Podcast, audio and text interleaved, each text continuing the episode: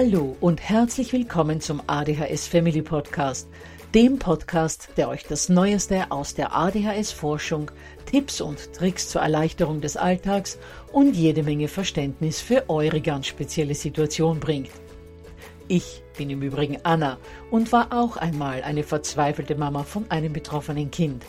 Aber heute, viele Jahre und mehrere Fortbildungen später, bin ich Expertin für ADHS und eine sehr entspannte Mutter eines mittlerweile jungen erwachsenen Mannes, der trotz dieses Syndroms zu einem glücklichen und beruflich erfüllten jungen Mann herangewachsen ist.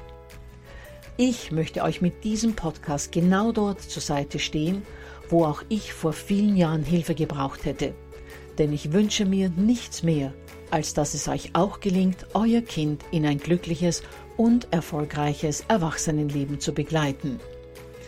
Bevor es aber mit der Episode losgeht, lasst mich noch auf zwei Dinge hinweisen.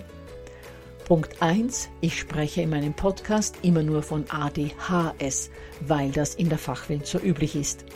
Gemeint ist damit aber auch immer die verträumte Variante der ADS. Und Punkt 2. Die Werbungen, die im ADHS Family Podcast geschaltet werden, dienen der Finanzierung von Projekten, die der gesamten ADHS Community zugutekommen – denn sie werden für die Produktion von Erklärvideos für Kinder oder für das familiäre Umfeld, für die Informationsweitergabe an Pädagogen, Diagnostiker und Ärzte sowie für spezielle ADHS-Projekte herangezogen. Mehr Informationen dazu findet ihr am Beginn von Podcast 128 bzw. in dem YouTube-Video, zu dem ich in den Shownotes verlinke. Ja, ihr Lieben, heute geht es um ein Thema, das einem Großteil der Eltern von Kindern mit ADHS tagtäglich Probleme bereitet. Und nicht nur einem Großteil der Eltern, sondern viel schlimmer noch, auch einem Großteil der betroffenen Kinder selbst. Und das ist das Thema Aggressionen. Kinder und Jugendliche mit ADHS explodieren ja oft bei jeder Kleinigkeit wobei es sich aber häufig nur in der Wahrnehmung der anderen um Kleinigkeiten handelt. Die Kinder selbst haben nämlich tatsächlich das Gefühl, dass die Welt für sie gerade untergeht. Und genau das ist es, was wir uns heute ansehen wollen. Die großen und die kleinen Dramen, die unsere Kinder tagtäglich Jahr ein, Jahr aus erleben bzw. erleben müssen, weil bei ihnen so vieles anders läuft als bei neurotypischen, also nicht betroffenen Kindern und sie daher immer wieder in die Wut geraten.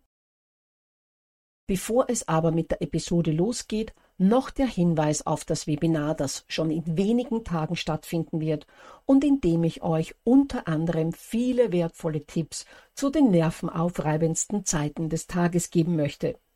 Allen voran den Morgen und die Hausaufgabensituation. Aber auch zum Thema Aggressionen wird es einiges geben.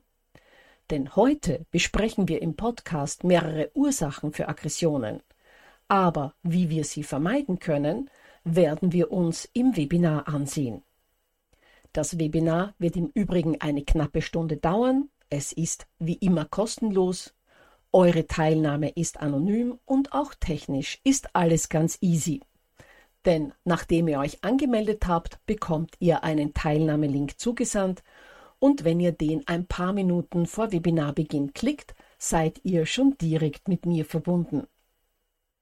Und wenn ihr mögt, könnt ihr mir am Ende des Webinars Fragen in den Chat tippen, die nur ich sehe und die beantworte ich dann gleich live. Anmelden könnt ihr euch unter www.adhshilfe.net slash Webinar. Den Link zur Anmeldung findet ihr auch in den Shownotes. Nun gut, dann lasst uns loslegen und lasst uns einen Blick darauf werfen, was unsere innerlich oft so gestressten Kinder veranlasst, wütend zu werden oder gleich zu explodieren. Sehen wir uns zunächst mal die beiden Dinge an, die sozusagen einen körperlichen bzw. neurologischen Ursprung haben, und kommen wir dann erst zu all jenen Ursachen auf der psychischen bzw. psychologischen Ebene. Auf der körperlichen Ebene ist zunächst die Hyperaktivität zu nennen, die für sich alleine genommen natürlich keinen Wutanfall auslöst. Da unsere Kinder aber sehr oft nicht die Möglichkeit haben, ihr inneres Angetriebensein auf angemessene Art und Weise ausleben zu können, unterdrücken sie diese Impulse oder aber verwandeln sie in weniger auffällige, kleinere Aktivitäten. Im ersten Fall, also bei Unterdrücken, entlädt sich diese aufgestaute Energie dann oftmals in Form einer aggressiven Reaktion weil schon beim kleinsten Auslöser, wie zum Beispiel der Aufforderung, mit dem Kippeln aufzuhören oder die Schuhe in den Schrank zu räumen, all diese Energie wie bei einem Druckkochtopf nicht mehr innen behalten werden kann. Nur dass sie eben nicht, um beim Bild zu bleiben, kontrolliert über ein Ventil abgegeben wird, sondern es ist geradezu so, als würde es einem Druckkochtopf den Deckel hochreißen. Im zweiten Fall, dem Umlenken dieser Energie auf kleinere Aktivitäten, ist es dann aber oft so, dass auch diese unangemessen sind und die Kinder dafür abgemahnt werden. Das beginnt, wie gesagt, beim Stuhlkippeln, geht über das Nägelkauen oder ein ständiges Geräusche machen wie Grunzen oder Pfeifen und endet beim Zerlegen des Füllhalters noch lange nicht. Und dann passiert das, was unsere Kinder eigentlich zu vermeiden versuchen. Sie werden abgemahnt. Das heißt, trotzdem sie nicht rumgelaufen oder rumgesprungen sind, obwohl ihnen eigentlich danach zumute gewesen wäre, wird ihnen dennoch zurückgemeldet, dass sie sich nicht angemessen verhalten haben. Dass sowas verzweifelt und dann auch oft wütend macht, könnt ihr euch sicher vorstellen. Und der zweite physische, genauer gesagt neurologische Punkt ist der der Reizoffenheit. Kinder mit ADHS haben in aller Regel eine Reizfilterschwäche, die dazu führt, dass sie ihr Gehirn nicht davor schützen können, zu viele Reize zu empfangen. Und so prasseln ungeschützt sämtliche optische, akustische und olfaktorische Reize, also Geruchsreize, auf das kindliche Gehirn ein. Besonders in einem Gruppengeschehen, wie das nun mal in einer Schulklasse oder einer Kindergartengruppe der Fall ist, ist es für viele Kinder mit ADHS ganz schwierig, all die Reize auszuhalten. Und auch im Unterricht, wenn gerade Stillarbeit ist, gibt es unzählige Geräusche, die einem neurotypischen Menschen gar nicht auffallen würden, die sich aber alle ungefragt ihren Weg in das Gehirn von ADHS-Kindern bohren. Das Kramen im Mäppchen vom Sitznachbarn, das Scheren mit den Füßen des Kindes zwei Sitzreihen weiter vorne, das Anspitzen eines Stiftes vom Kind dahinter, das Ticken der Klassenuhr, das Hupen der Autos vor dem Fenster, etc. etc.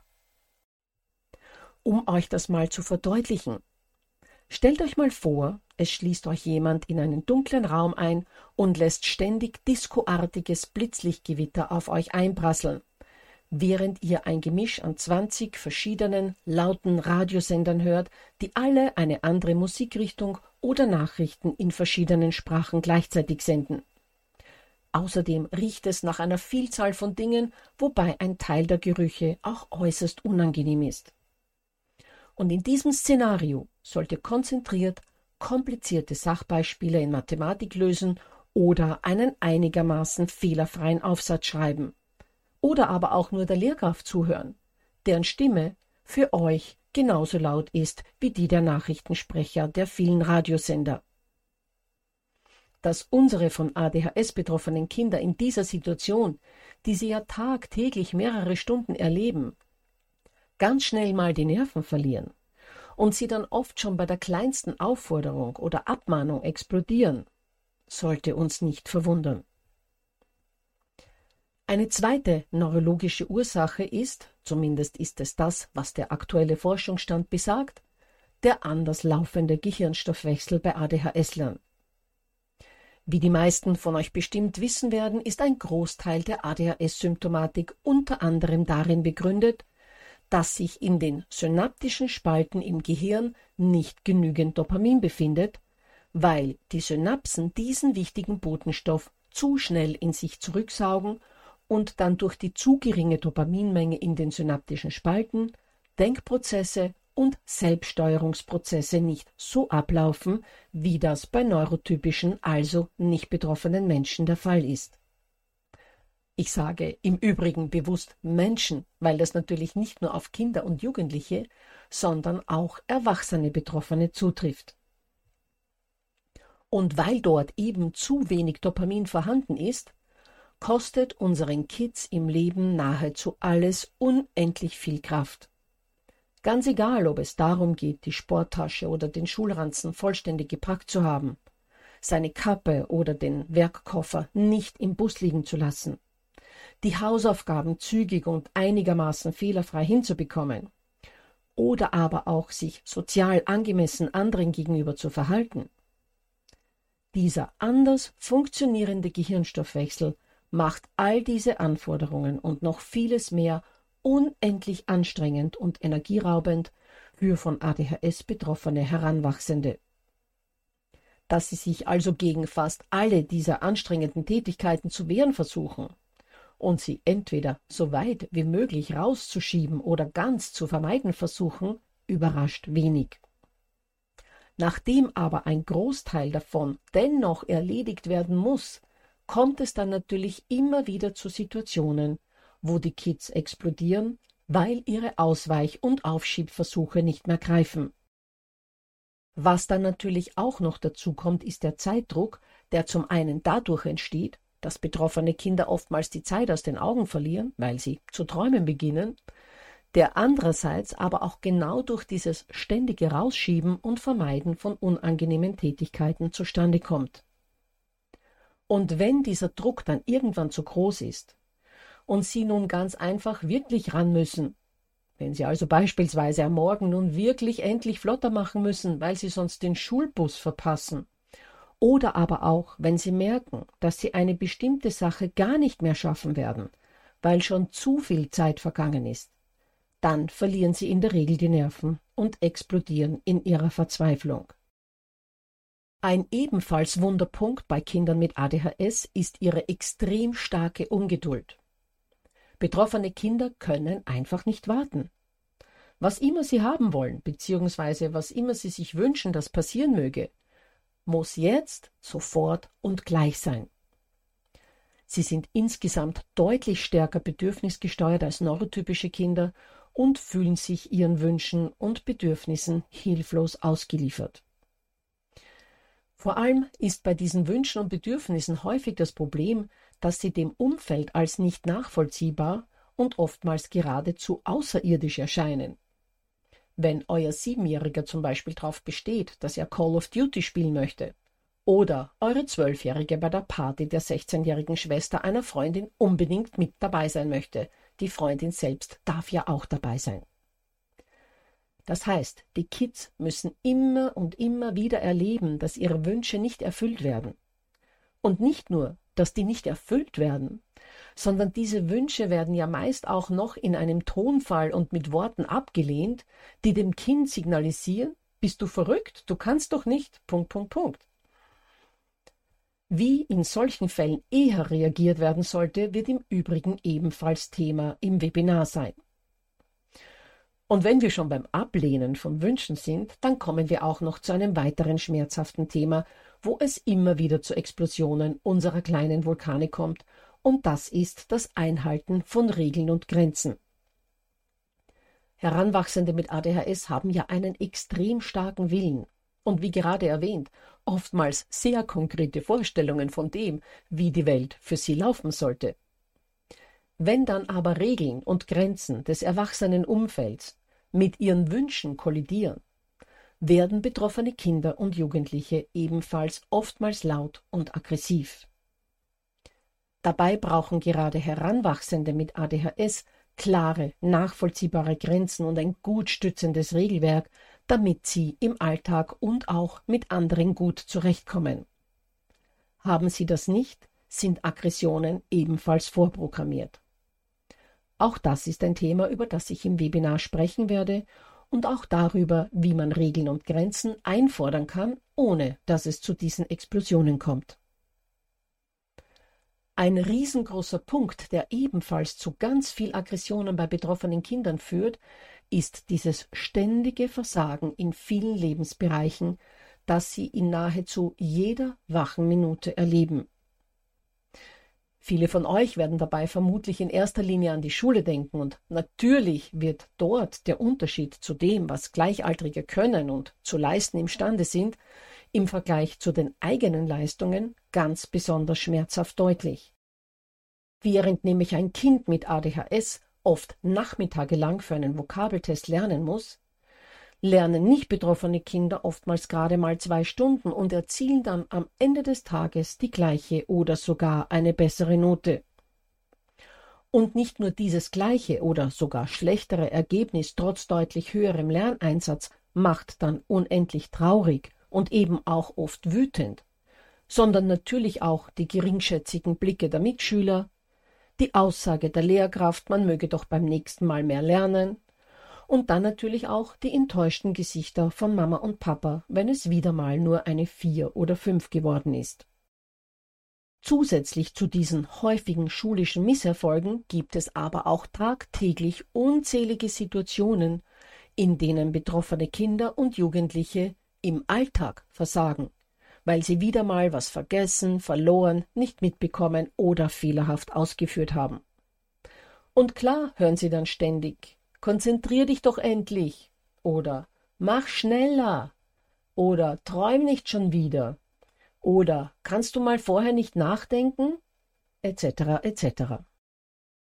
Dass unsere eigentlich so willens- und charakterstarken Kinder, die ohnehin eine solch niedrige Frustrationstoleranz haben, dann immer wieder aggressiv reagieren, sollte uns eigentlich nicht verwundern.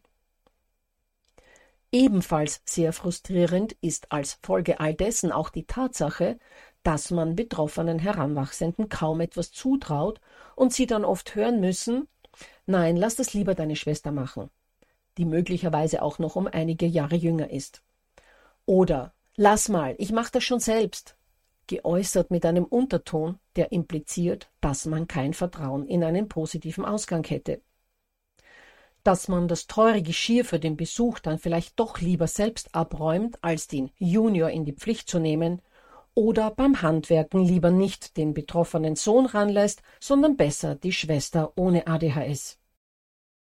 Und selbst wenn unsere Zappelphilipps und Träumerchen dann irgendwann mal eine tolle Leistung erbringen, hören sie oftmals kein Lob, sondern die frustrierende Aussage Na bitte, wenn du willst, geht es ja. Oder na bitte, wenn du dich nur ein wenig anstrengst, kannst du es ja doch.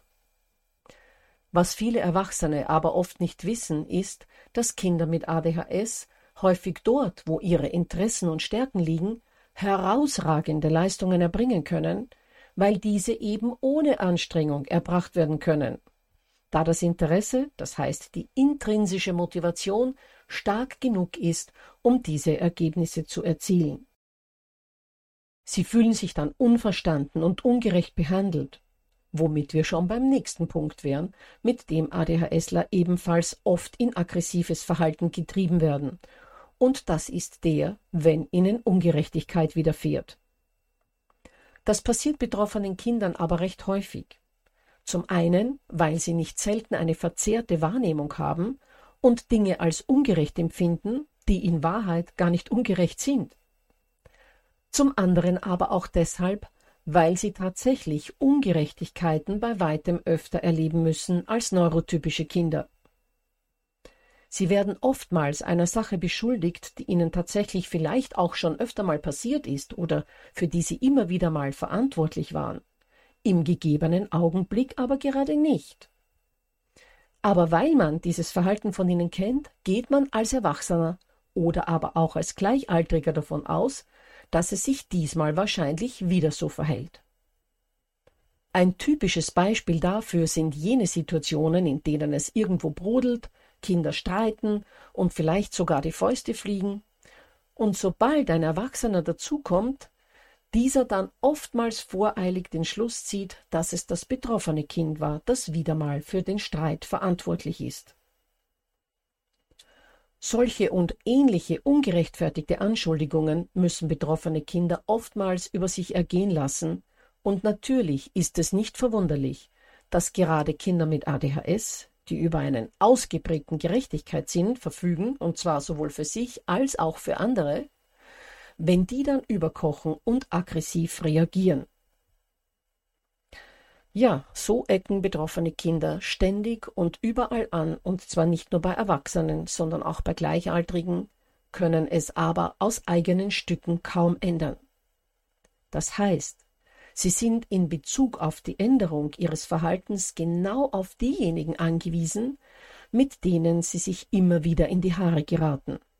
Auf die Eltern, die Lehrkräfte, Oma, Opa, ältere Geschwister und viele andere.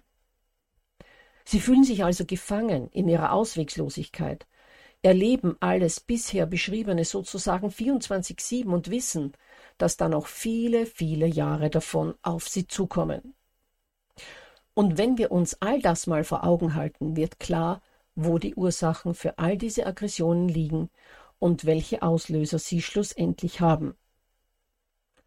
Gut, dann bleiben noch zwei Fragen zu beantworten. Erstens, wie kann man Aggressionen vermeiden? Und zweitens, wie sollte man reagieren, wenn es doch dazu kommt? Zum Vermeiden von Aggressionen wird es, wie gesagt, im Webinar einige Antworten geben. Ich hoffe, dass einer der angebotenen Termine für euch passt und ihr da dabei sein könnt. Und für die Antwort auf die Frage, wie man im Aggressionsfall reagieren sollte, wird es bald einen Podcast geben.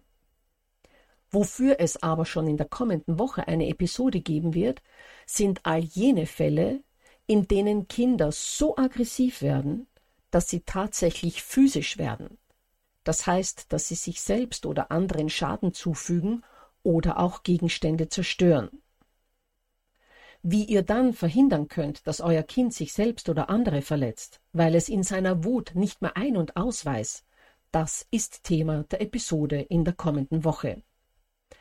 Es handelt sich dabei, und so viel kann ich jetzt schon verraten, um eine ganz besondere Episode, die zu meinen absoluten Lieblingsfolgen im gesamten ADHS Family Podcast zählt. Das heißt, ich hoffe, ihr seid dann in der nächsten Woche auch wieder mit dabei und ich würde mich ebenfalls freuen, wenn ich euch auch im Webinar begrüßen dürfte, für das ihr euch, wie gesagt, unter www.adhshilfe.net slash Webinar anmelden könnt. In jedem Fall freue ich mich auf euch und hoffe, dass ihr euch aus Podcast und Webinar ganz vieles für euch und eure Familien mitnehmen könnt.